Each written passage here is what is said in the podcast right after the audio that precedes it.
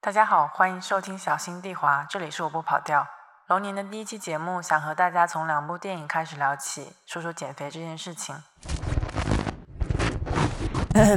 想必大家听到了这期节目的前身。这个片段呢，是上周我在节目没更新了三周以后，试图做的一点挣扎。春节期间，我看了《热辣滚烫》，蛮喜欢的。毕竟我哭得泪流满面，还被我妈嘲笑。刚好我的朋友小郭也来和我分享，说他最近看了一部美国电影，叫做《金》（The Well 可能是比《热辣滚烫》的原版《百元之恋》更适合拿来比较的作品。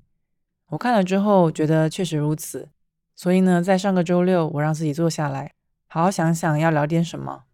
硬着头皮，我写下了一些想法，但我不是很满意。总是借口起来去装水啦，或者去上厕所，或者吃点东西。呃，上厕所和吃东西这两件事情是分开的。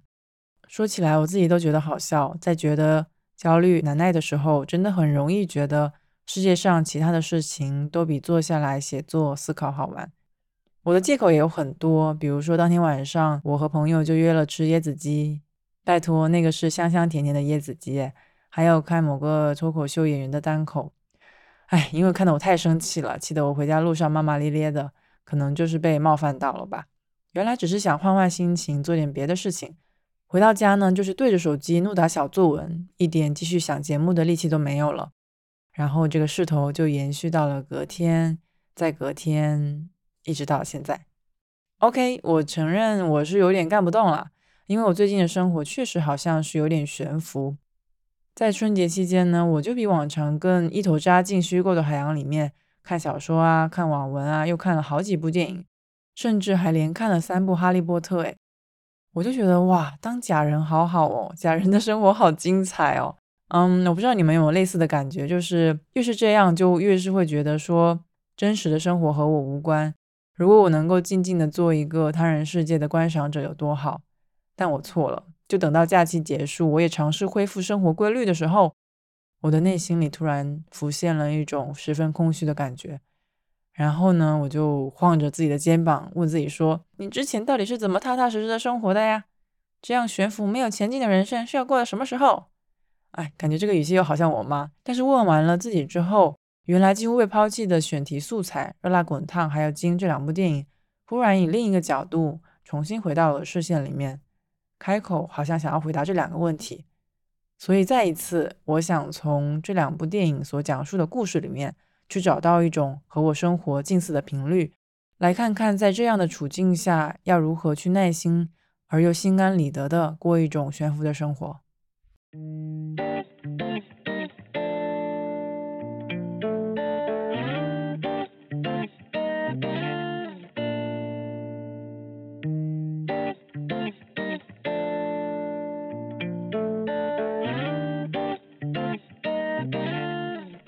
提到两部电影啊，《热辣滚烫》还有《金》，讲的是两个非常不一样的故事，但主角们的共同点是在开场时已经带着硕大的身体出现。《热辣滚烫》的主角杜乐莹，一位两百一十斤的女性，她是一个和社会基本隔绝的家里蹲，也是一个被妹妹厌弃、被前前男友背叛、被表妹利用以及被前男友引以为耻的存在。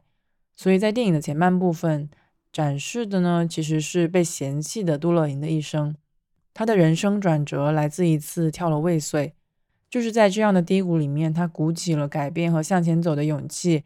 最后，她通过减肥还有练习拳击，为自己争取了一次胜利，也慢慢的知道说要看自己的心情，要为自己而活。而今的主角叫查理，是一个二百七十公斤的男性。你看这个斤和公斤的单位已经非常不一样了。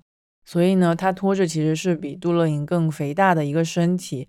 他是一名线上课程的英语老师，在家里工作，常年呢也需要依赖工具行走。查理本来也是一名丈夫啊，但是他后来因为自己的男友离开了前妻还有女儿，在他的男友去世之后，唯一和他保持联系的呢是这个男友的妹妹兼护士 Liz。然后 Charlie 呢，因为庞大的身躯，他的身上可想而知有很多健康问题嘛。他每次呢都要依赖栗子的照顾，直到有一次，他大概是觉得命不久矣，栗子也这么跟他说，所以呢，他好像也开始想明白了，要去和近十年没有联系过的女儿见面，要试图去修复关系。中间呢又经历了非常多的矛盾冲突。电影的结局其实有点抽象，但大致可以理解为查理是在和女儿和解的过程中去世了。这两部电影最大的共同点呢，就是两位肥胖的主角。我觉得肥胖在这里呢，是两位主角精神创伤的一种外化的表现。你可以看到杜乐颖在被妹妹羞辱了一番之后，出去买东西吃，买零食，买串，眼睛里面都没有神。查理也是，在她男友去世之后。以及在和前妻啊，在女儿的事情上爆发了巨大的冲突之后，他也是开始暴饮暴食，不顾身体健康。他没有办法抑制他那种想要吃点什么，往身体里面填点什么的冲动，也无法抑制的吐出那些其实他的胃根本消化不了的东西。但不同的地方就在于，他们两个在巨大的创伤下采取的行动。杜乐莹决定开始学习拳击，一边减肥，为自己真真正正的赢一次。而查理呢，即使是在以前也没有想过减肥，更不用说在快没救的时候，他也坚决不去医院治疗。这个理由也是编出来的。他说他付不起那些医疗费。不过真正的原因其实是他想要把钱留给自己的女儿。基本上呢，他是放弃了拯救自己的机会。如果可以把他们两个人的人生曲线具象化的话，杜乐莹的一生很像是一个 V 字，是先快速的下坠再抬升。这里面也可以看到他的人物弧光啊，但 Charlie 呢，用一个可能不太恰当的比喻来说，就很像最近的 A 股，一路急速下降，风雨无阻，令人绝望，一直到在临终前才有那么一点点的挣扎的上升。说到这里，可能会有人觉得我是要赞美减肥，而去批判那些不减肥的人，其实不是的。我想讨论的是，难道减肥就是进步？而疏于管理自己的身材，就是退步了吗？或者再问一句，我们到底可不可以不减肥？那我想先抛一个结论啊，我觉得减肥不一定就是进步，而且本身要求人进步也可能是一种隐形的暴力。说起减肥，其实在看这两部电影的时候，我也频频想起自己的减肥史。我觉得大概率吧，每个女孩子都会有自己的减肥史。这种在父权社会下的减肥。本来就是因为女性承担了太多的凝视，我觉得很难说得上是一种进步。就我来说，这段历史可能持续了十几年吧，贯穿了我的中学、大学以及工作的头几年。说起来好像蛮夸张的，但又很真实。现在想来，我的体重其实上下好像都没有波动超过五公斤诶。那在第一个阶段呢，是发生在我的中学嘛？那个时候我觉得减肥更像是一种跟风。来自于青春期的敏感，来自于一种对自我的不满，所以当时呢就想依靠有氧运动来减肥，但其实没有什么章法。中学的时候刚好在发育阶段嘛，吃的多，长得也快，我觉得完全称不上胖哎，只是那个时候有同学取名外号苹果，而且还会直接用英文名叫，像这样 Apple Apple 的叫。但其实这一切都是因为我的脸圆啊。还有一个例子我非常印象深刻。是，呃，我和朋友在回宿舍的时候，他走在后面，大家可以想象一下那个视角，就是眼睛刚好可以看到你的小腿，因为那个校裤是比较短的嘛，嗯，所以他在上来了之后就开玩笑的和我说，哎，你的小腿好像注水猪肉哦，然后那个时候我就非常的受伤啊，注水猪肉，受伤到我每次觉得想起中学的事情的时候，都会提起这件事情，这可能是不是也是一种创伤啊？总之呢，那时候我的身高属于是可以坐在最后一排的那种嘛。这样来看，我的体重其实完全算不上什么肥啊、胖啊。但我就是觉得，嗯，有点自卑。所以在周末的时候，我就会自己捣鼓着看怎么快速的减肥、快速的塑形。跑步啊、跳绳啊、做操啊，基本上我都是以这些有氧为主，也会非常认真的测量各种体重啊、维度啊、腰腹、小腿、大腿之类的。还会记录吃了什么东西，然后非常虔诚地打开一个叫薄荷的 APP，写下我吃了什么，对应的热量是多少。看起来好像很有体系，很有规划，对吧？但结果呢？结果就是没啥用。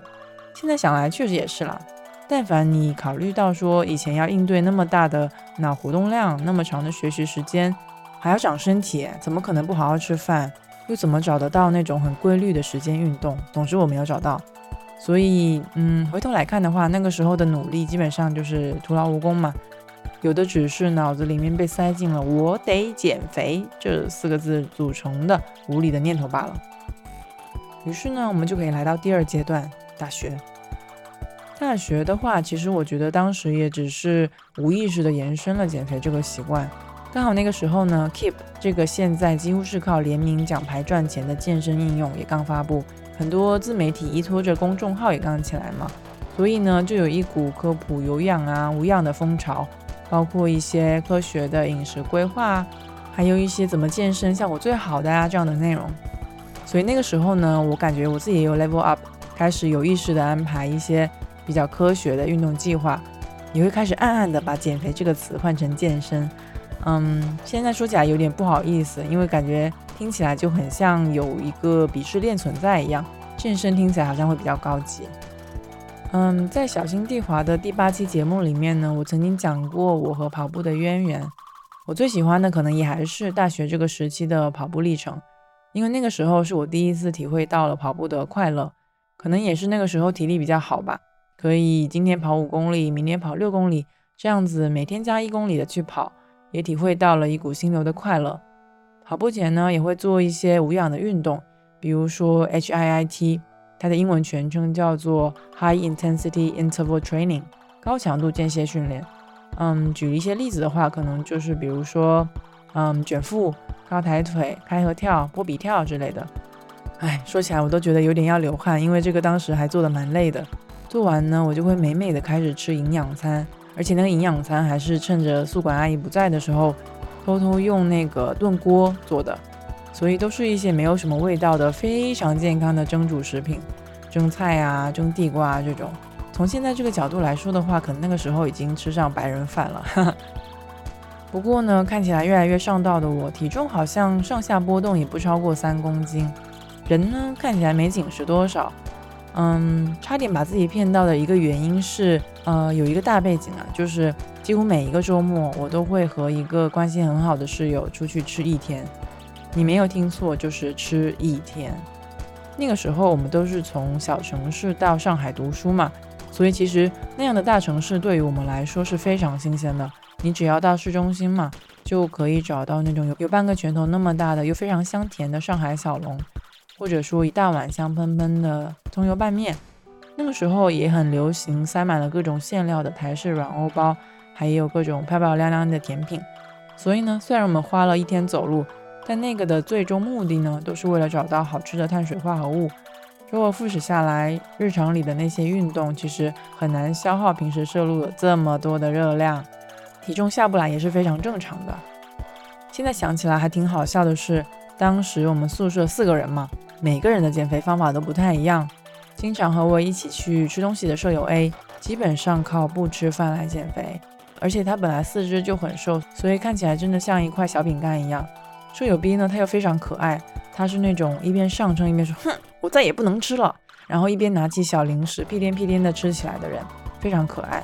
我有点怀疑他也会听这一期播客，希望他在听到这里的时候还会爱我。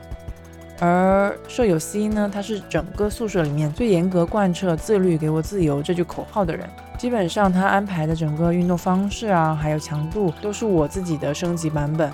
所以他也一直是宿舍里面最 fit、最呃健美的那个人。但总之呢，虽然我在执行上比较疏忽，那个时候我对于减肥啊、健身的态度还是很正面、很支持的。而且在每次结束运动之后，我心里那些怀疑为什么我要过这么苦的生活的想法，完完全全赶不上多巴胺它分泌的速度。我觉得精力充沛的感觉是骗不了人的，所以也就一直保持着这样的习惯。只是这样的想法在进入了第三阶段之后就开始摇摇欲坠。一方面是因为工作开始之后变得有一点忙，有点不知道怎么安排自己的生活；另外一方面也是我慢慢的开始接受自己的身体状态，也就是老生常谈的自我接纳嘛。就觉得哎呀，有什么好比的？也不用逼自己减肥了，多喝水，好好睡觉，合理安排饮食，有空嘛再多动动就好了呗。虽然听起来还挺像什么偷懒的借口，但总之就还是觉得健康就可以，不用太 push 自己。然后这个状态被打破是为什么呢？啊，其实也是因为去年第一次得了新冠之后，可能是因为免疫力太低吧。当时呢，我就饱受荨麻疹的折磨，吃了一两个月的药才好起来。那个时候啊，真的是半夜醒来特别的痛苦，我就和自己说，哎，我还不想死，我得支棱起来。那个时候呢，为了提升一点免疫力，我就决定开始恢复运动，也咬咬牙报了私教，上健身房锻炼去。这个决定对我来说真的还挺困难的，因为作为一个比较内向的人，我总觉得健身房那样一个人多的地方，我会特别的不好意思，而且还要露出健身时有一些狰狞的表情，我感觉好尴尬。你们想想，大概是在发出一些声音的时候，会有一些奇怪的表情，比如说，哎，哎，哎，类似这种吧。原来我真的是不想去的，但是为了好好活着，我就坚持锻炼了半年。刚才提到说，尝试管理身体的这么多年，我的体重其实不上不下，心态也就那样子，没有什么太大的转变起伏，不管是在，嗯，比如说体重啊、BMI 啊、体质上面。但是其实那半年在健身上面花的钱，我觉得是一笔性价比特别高的投资。嗯，具体展开来讲的话，可能又得做一期节目了。嗯，这里就先不立 flag 吧。我这里呢，其实也不是鼓励大家去办卡呀、找私教啊。我只是觉得，如果你有一个机会，可以知道你最习以为常的一个动作，大概会调动你身体的哪一块肌肉，知道有一些你并不以为然的动作，实际上是你的肌肉一个代偿的结果。以及你想想啊，如果你可以敏锐地定位你身体的核心，让它帮你的身体维持在一个稳态里，那像这样可以了解你身体的机会，我本身就觉得非常的难得，也可以让你和自己的身体好好相处。另外呢，也可能可以让你消除一些误区，比如说健身就会锻炼出难看的大肌肉之类的。哎，我想说，拜托，你想要大肌肉，人家未必还给你长出来。嗯，以上就是我的三个还算得上是在减肥斜杠健身的阶段。再回到刚才所说的，我提到减肥不一定就是进步。比如说，我之前也一直在积极的减肥，但虽然因为我自己执行的不太好，没有怎么减下来，但我现在去细想，有一个非常残酷的点是，在我体重低谷的那一阵子，我觉得自己看起来特别的没有精神，整个人蔫蔫的。嗯，可能那个时候也没有减的特别健康吧。所以这个怎么能算得上是进步呢？热辣滚烫里面的杜乐莹也是，或者说贾玲吧，她选择了减肥。从结果上来说，当然有一种光芒万丈的感觉。嗯，当时我在电影里面也有很大一部分原因是看到那一块儿特别辛苦，所以我掉了眼泪。减肥狠起来是真的非常非常的辛苦。但我在想，现在大多数人减肥，可能多数是希望体重这个数字下去吧，也有人会得厌食症啊。或者在他们瘦下来之后，被压抑的欲望卷土重来，让他们又开始暴饮暴食啊，导致体重反弹啊，整个心态也崩了。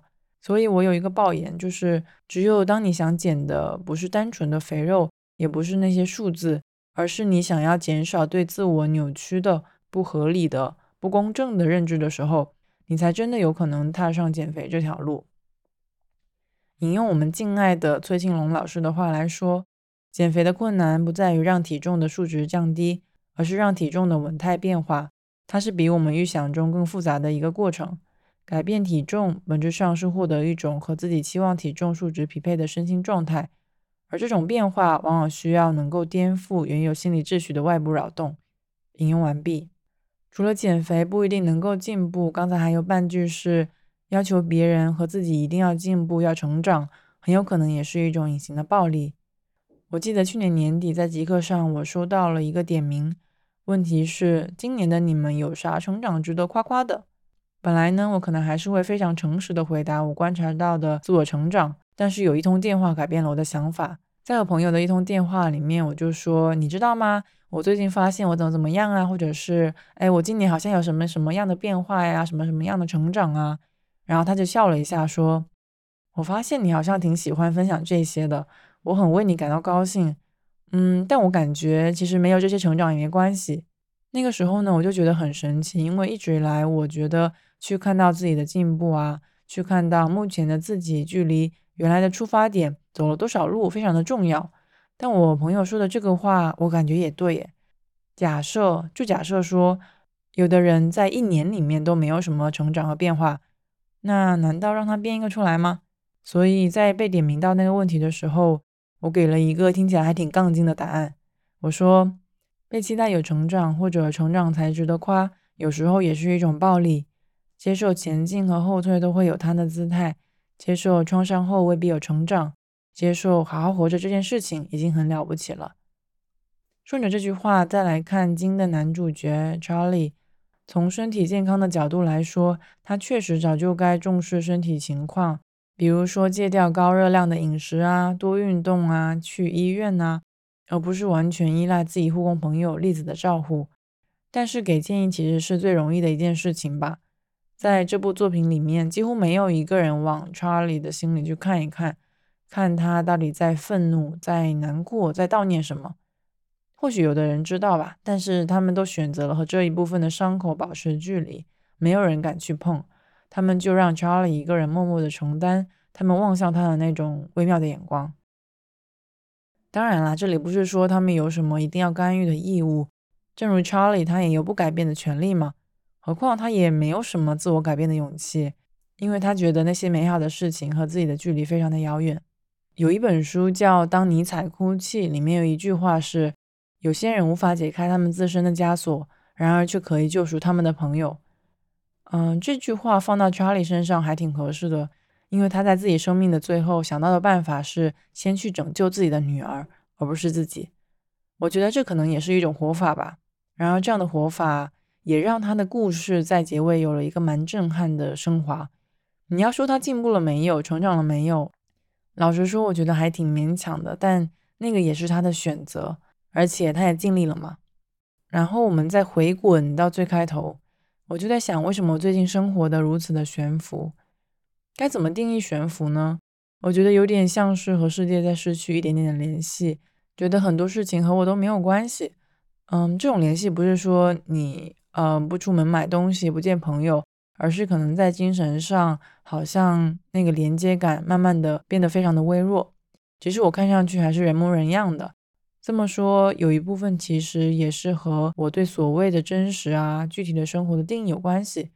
因为其实我每天还是和人在说话，和家人呐，和朋友啊，和一起工作的小伙伴，还是有很多事情，我觉得都没有什么进展。嗯，也就是说，我感觉我没有什么进步，尽管这个进步是自我要求的。所以我就会觉得说，哦，我见了一些人，说了一些话，做了一些事情，那又怎么样的感觉？似乎在我想象的那种很具体的生活里面，就一定得发生一些什么大事儿，有什么可以让我在世界中心大声呼唤的感觉啊？这么说起来，感觉 ego 好大。但总之呢，就是因为这些都没有，所以我会感觉自己是漂浮着的，是悬浮着的，没有办法双脚踩在地面上。即使在物理上，我已经踩在地面上了。然后呢，在做这期节目的过程中，我有慢慢找到自己的症结。这个症结呢，就要引用另一本我在看的书《一只鸟接着一只鸟》，这是一本关于如何开始写作的书。然后我想用的那句话是：希望是一种义无反顾的耐心。我觉得我可能还是对自己的境况太没有耐心了。在做不出节目的时候，嗯，在面试没有结果的时候，在尝试与人建立连接，但是没有得到回应的时候。旁边呢，好像就有一只小精灵，即使在看到我这么落魄的时候，还是会催促我去做那些事情。但实际上，我感觉也没人在催我，只是我自己急不可耐。某种程度上来说，我觉得好像是追人一种崩坏的情况吧。因为没有什么耐心，所以我也根本看不到什么希望，会觉得说，哎，好的事情好像都和我没有什么关系。像这样的时候还有很多，但我可能已经过了最艰难的那个阶段。最病入膏肓的时候，嗯，所以现在我就是允许自己休息，允许自己暂停，停下来。比如说，我这两天在无所事事的时候，就会开始尝试，就无所事事喽。这个非常像我之前在失眠的时候，嗯，也不会去辗转反侧，也不会很焦躁的问自己说怎么还不睡，怎么还不睡，而是会爬起来看一会儿书，然后接着我就会睡得特别的好。重要的可能还是在那个事件的当下。嗯，耐心的，或者说去享受那个过程吧。能够无所事事，我觉得它其实是一个特权，而且也是一个非常非常厉害的能力。嗯，除了要对无聊保持耐心之外，我还经常对自己说，可以把无聊的那个很烦闷的心情写下来。因为如果你尝试用“无聊”这两个字来概括很多事情的话，我觉得其实就会很大很宽泛，看不到具体有什么问题。所以，如果能够越具体的写下来越好，这样呢，我就可以看到脑子里面那些无理要求的声音是从何而来，又是为何而存在？说到这里，我又突然想起随机波动的旗下有一档资讯类的节目嘛，叫做 No News is Good News，今日无事发生。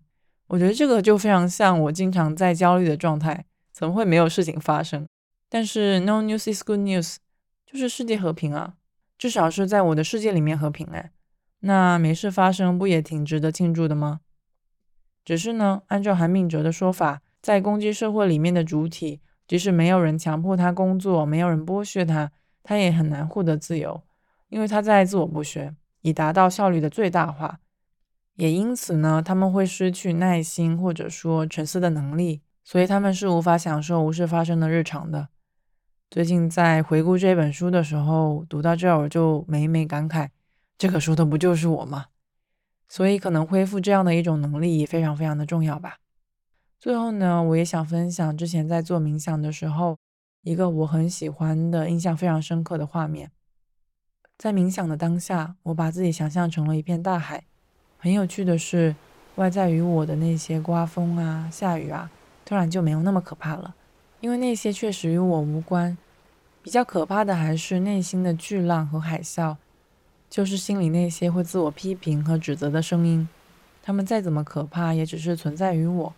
也许这片大海有一天会回归平静，也许不会。也许有一天会在其中就溺水了，也许也不会。但这些好像是不太需要去克服的东西。最难的可能还是你要去相信，相信你有和他们相处的能力，外加给自己多一点的耐心，去等待。大海，也就是你，本来就是宽阔无边的。这个画面有让我感受到一种咸咸的自由的味道。嗯，所以我想不去强求进步也可以，在大海里面的悬浮也可以是一种新的降落嘛。只要你愿意去定义你自己的水平线。所以呢，请心安理得的享受无聊，享受和平，也请记得呼吸。好吧。感觉这两期节目都有点丧，但是能这样说出来也不赖。如果你听到了这里，欢迎你留言告诉我你的想法。在结束这期节目之前，还是要口播一下，努力和世界建立一下联系，来感谢一下上一期节目给我打赏的朋友。嗯，谢谢海老将军、噜啦啦、Poco Rosso、柯林、L Giki、Bright Lin。以上排名不分先后。嗯，现在除了小宇宙之外，大家也可以上爱发电给我打赏。具体链接详见 show notes。感谢大家的支持。小心地滑是一档记录生存与生活的播客，万事不易，希望你滑倒了也能放声大哭。如果你有时间，麻烦到苹果播客上给小心地滑点一个订阅，然后再给一个五星好评。我们下期再见啦，拜拜。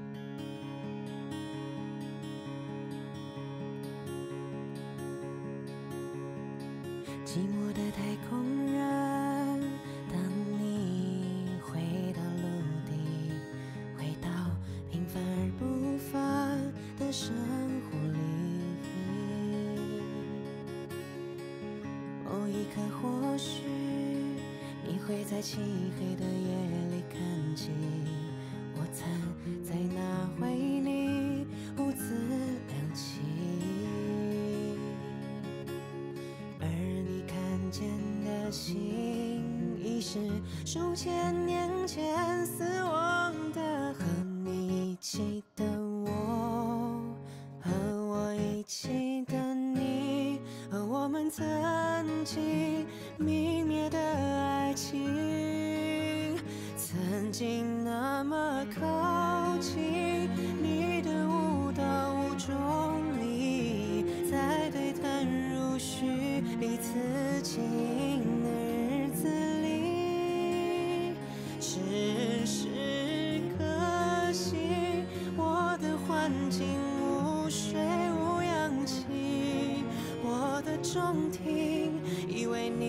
继续，